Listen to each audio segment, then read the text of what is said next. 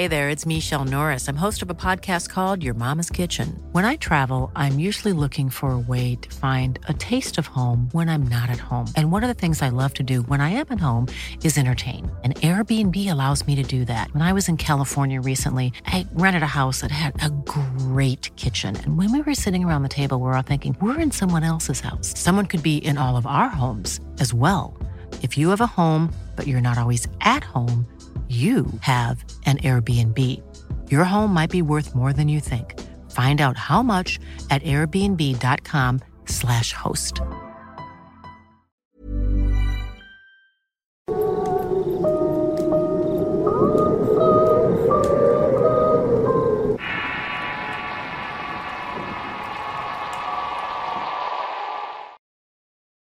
Un caso de amarre. Historia basada en la experiencia de Nicolás Flores.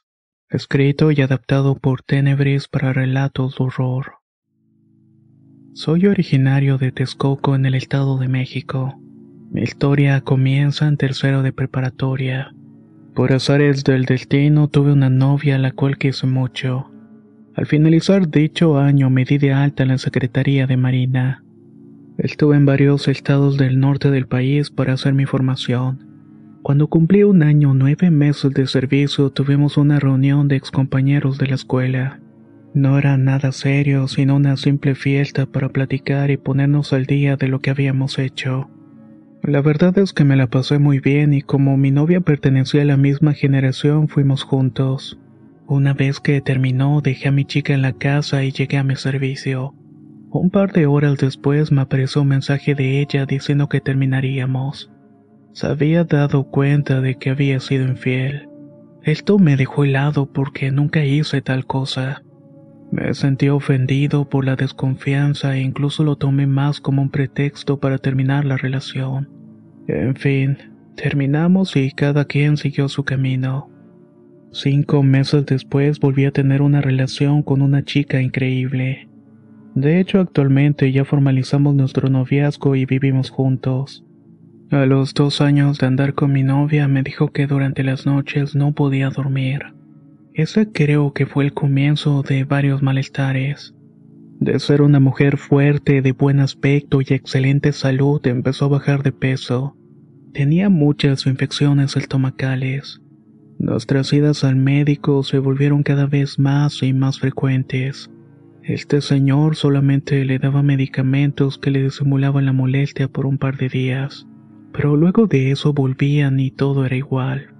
Por otro lado, yo también comencé a notar algunos cambios. Tenía depresión, cosa muy rara en mí. Había sido criado en una familia de mucho carácter y rara vez pasábamos por esas cosas. Después yo tampoco pude conciliar el sueño durante las noches. Las horas que duraban vela me las pasaba recordando a mi exnovia y lo mucho que la extrañaba. Luego, sin más, nació un gran enojo en contra de mi pareja. Aunque solo me llegara un mensaje suyo, me molestaba y me ponía de malas. Todo siguió así hasta que me dieron un descanso de dos semanas. Regresé a la casa y pasé a ver a mi pareja. En ese momento éramos novios y cada quien vivía por separado. En esa visita estaba en la casa de mi pareja, mi suegra, quien es del estado de Nayarit. Ella sabe curar distintos malestares, tanto físicos como espirituales. En cuanto me vio, me dijo que iba a limpiarme con urgencia porque me notaba muy mal. Yo sinceramente no creía en ese tipo de cosas, pero dejé que me hiciera la limpia de todos modos para darle gusto a mi novia. Una vez que terminó me dijo que tenía un amarre y que mi pareja la tenían sepultada en un panteón. Esto me dejó sorprendido y empecé a recordar lo que pasaba con la chica con la cual tuve la anterior relación. Nos estuvieron limpiando a mí y a mi novia durante una semana completa. Al terminar me dijo que tenía que ir a dejar una ofrenda a un lugar sagrado en Nayarit. De esta manera la protección se iba a extender y no nos pasaría nada más. Le di lo que me vio y viajamos hasta San Blas. Fue gracias a esta persona que hoy estamos viviendo felices con buena salud y buena comunicación. También me dijo que mi exnovia quería ver muerta a mi pareja y a mí rogándole para que volviera. Pero no le dimos gusto porque no somos títeres de nadie. Muchas gracias por publicar mi historia. Y un saludo para Trinidad, que es el nombre de la persona que salvó mi vida y nuestro noviazgo.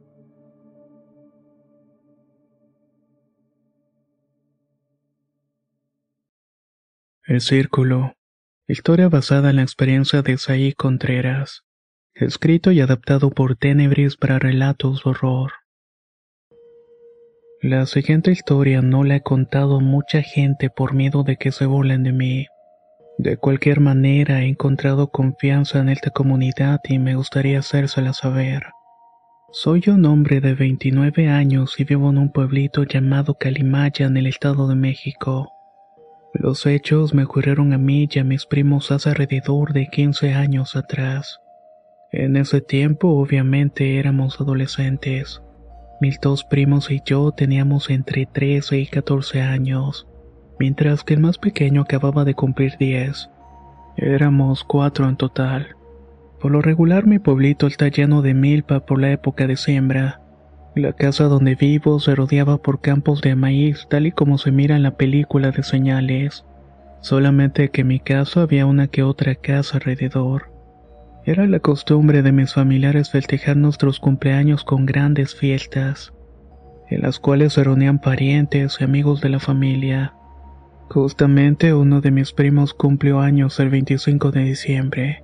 Fue un 24 que me hizo el comentario de que su papá iba a comprarle fuegos artificiales. Y como no, también habría muchas chucherías, papas fritas, golosinas, refrescos.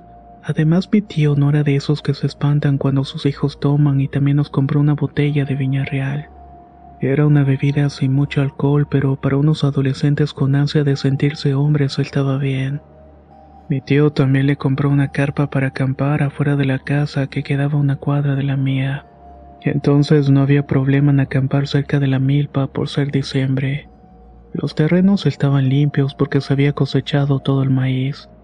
Por lo tanto eran baldíos de tierra floja.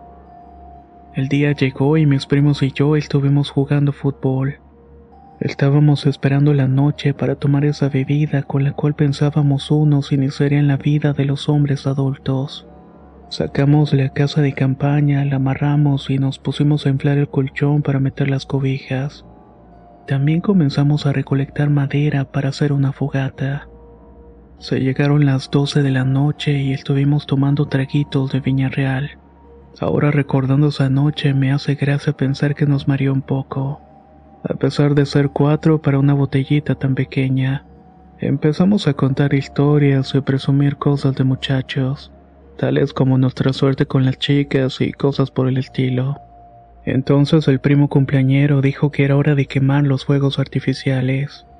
Para entonces eran como las dos y media de la mañana. Comenzamos a aventar chispitas a una milpa en un baldío grande. Solamente eran los efectos de iluminación de colores. Nada de explosivos porque eso lo queríamos para el final. Dejamos de prender cohetes y quisimos pasar a los explosivos cuando una luz muy grande iluminó la milpa. Todos nos quedamos en shock pues no teníamos idea de lo que estaba pasando. Yo volteaba hacia todas partes pensando que podía ser un coche o una lámpara, pero mi idea se desvaneció cuando esa pequeña luz se convirtió en un enorme círculo blanco. Esta abarcaba prácticamente todo el baldío.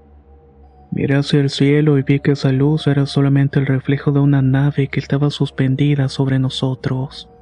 Este círculo luminoso nos mantenía paralizados, porque aunque intenté moverme sentí una gran fuerza que me lo impidió.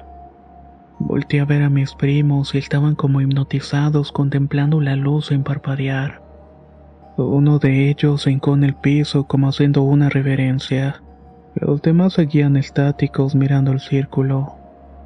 Casi se me paraliza el corazón al ver que tres sombras se reflejaron en la luz. Eran largas y con los dedos muy delgados y enormes. En ese momento uno de mis primos reaccionó. Encendió una mecha de uno de los explosivos y lo aventó hacia la luz. Esta cosa detonó muy fuerte e hizo un gran escándalo. En cuestión de segundos, la luz se fue haciendo cada vez más pequeña hasta que desapareció. Esto provocó que todo nuestro alrededor volviera a oscurecerse.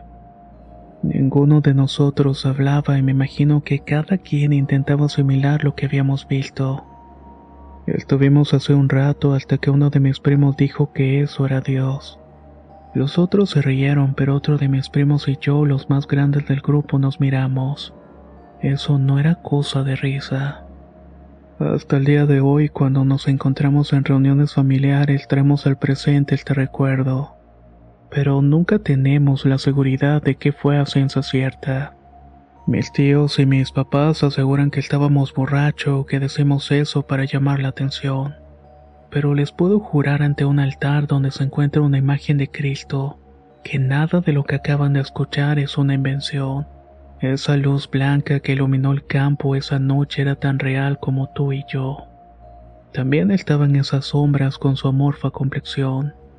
El techo que viví en la adolescencia me sigue intrigando, pero fue suficiente para que pueda asegurar de que no estamos solos en el universo. He llegado a creer que nos querían llevar o como le dicen, que estuvimos a punto de experimentar una abducción. Gracias a Dios no ocurrió, pero este suceso marcó mi vida. Al día de hoy tengo una hija de 7 años a la cual le voy a contar esta historia cuando pueda comprenderla. Espero que la anécdota pueda hacerlos cuestionar de sus creencias sobre la vida en otros planetas, porque yo les aseguro que realmente existen.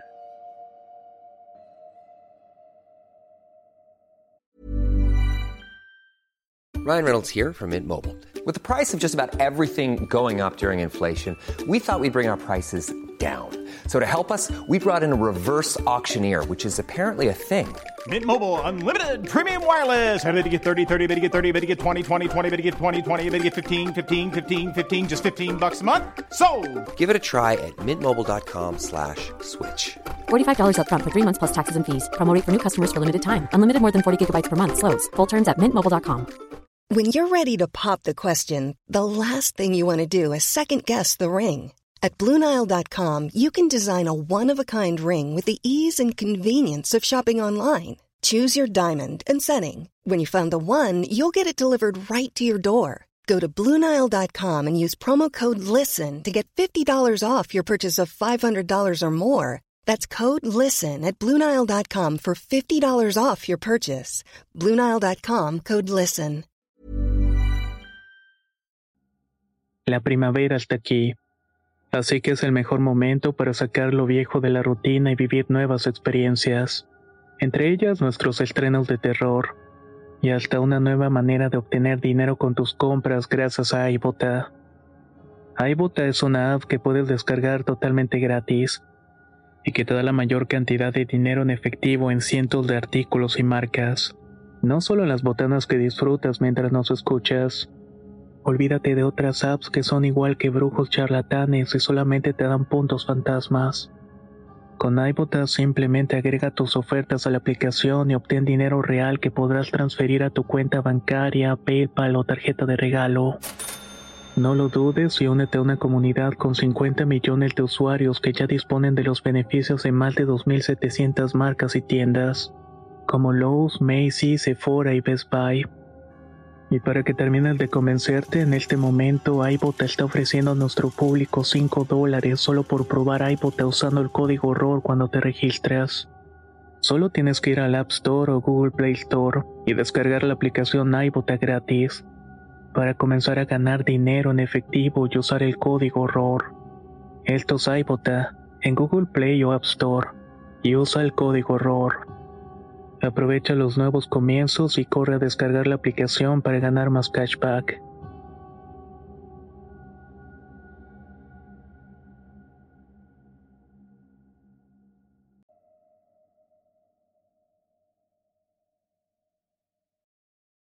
La historia de mi hermano. Historia basada en la experiencia de María del Carmen. Escrito y adaptado por Tenebris para relatos de horror. Esta historia le ocurrió a mi mamá, una mujer de 49 años que se casó a los 13 con mi padre.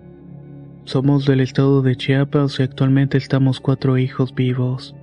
Uno de ellos falleció y justo el relato que quiero compartir habla sobre la muerte de mi hermano. Mi mamá vivía en una casa de madera en medio de un terreno de los abuelos, pero era un espacio aparte Como puerta, su pequeña casa solo tenía una tabla de madera que trancaba con un palo. Ella nos contó que una noche se sintió muy inquieta. Había mucho frío acompañado de viento y neblina. Mi papá no había llegado del campo y mi madre esperaba con paciencia mientras le daba pecho a mi hermana mayor. Mi hermano, por su parte, estaba acostado en la cama. De repente vio que alguien abrió la puerta. Pero no se trataba de mi padre, sino más bien un ser pequeño que se paró a un lado de la rejilla que él mismo abrió en la tabla. Mi mamá comenzó a soltar groserías para que se fuera. Así alejó al pequeño ser y pasaron 20 minutos y mi papá por fin llegó. Mi madre no le comentó nada porque no quisiera, sino porque cuando intentaba hacerlo no podía hablar. Era como si alguien le hiciera quedarse en silencio. Pero a partir de ese día todo comenzó a cambiar. Mi hermano poco a poco se fue desmejorando de salud. Ellos al ser pobres no tenían dinero para llevarlo con el médico. Además vivían en un ejido y en esos tiempos debían caminar un largo trayecto para tomar un carro que los dejaría en la ciudad. Pasaron varios meses y la salud del bebé empeoró. Entonces mis padres vendieron algunas gallinas para conseguir dinero y lo llevaron con un médico. Por más que estuvieron buscando una razón para los malestares, no encontraron absolutamente nada. Dicen mis papás que todos esos meses se quedaron en la ciudad en un cuarto prestado. Cuando trasladaron a mi hermano al cuarto, mi mamá regresó al ejido. Mi papá se quedó con él porque mi hermana no se entendía con mi padre. La noche refrescó sobre la casa de madera y mi hermana no podía dormir. Al lado del cuarto estaba un perro que no dejaba de aullar. Aquí tenemos la creencia de que cuando esto pasa es porque alguien murió. Mi mamá mientras notaba que mi hermana estaba mal, como si de alguna manera presintiera que su hermanito ya no estaba en este mundo.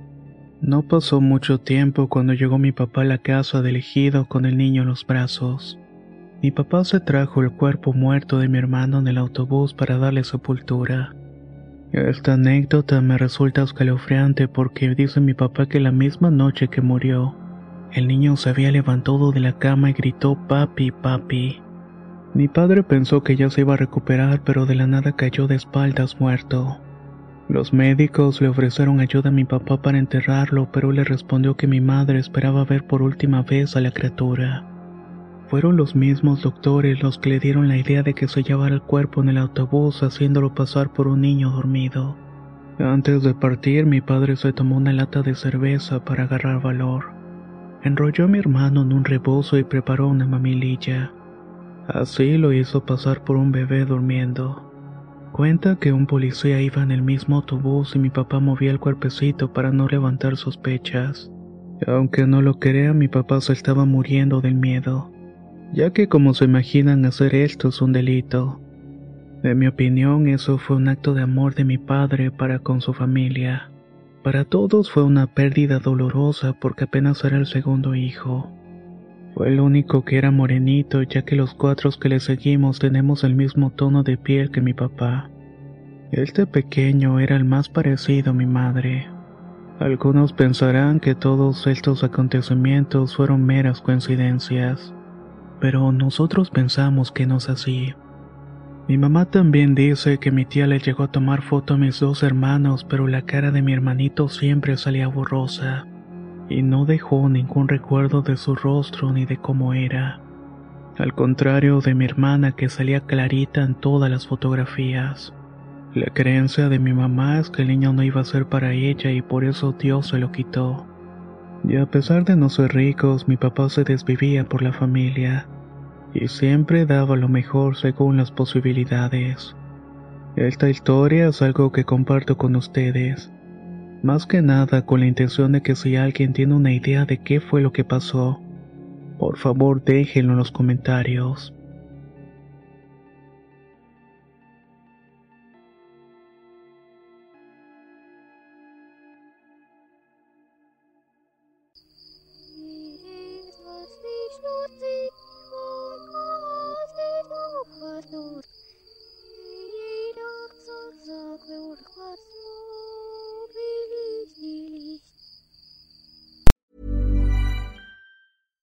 Hey, it's Paige DeSorbo from Giggly Squad. High quality fashion without the price tag. Say hello to Quince. I'm snagging high-end essentials like cozy cashmere sweaters, sleek leather jackets, fine jewelry, and so much more. With Quince being 50 to 80% less than similar brands. And they partner with factories that prioritize safe, ethical, and responsible manufacturing. I love that. Luxury quality within reach. Go to quince.com slash style to get free shipping and 365 day returns on your next order. Quince.com slash style.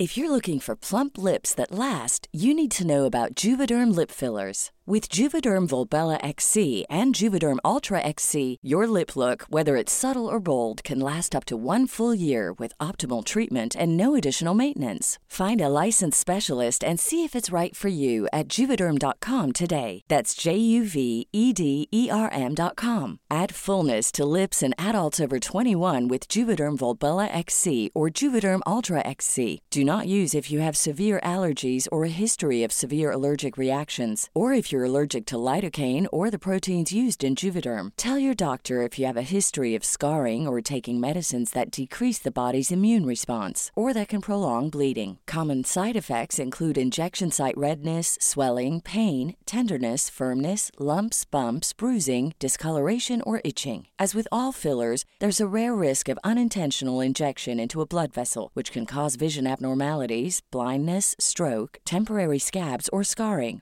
For full important safety information, visit juvederm.com.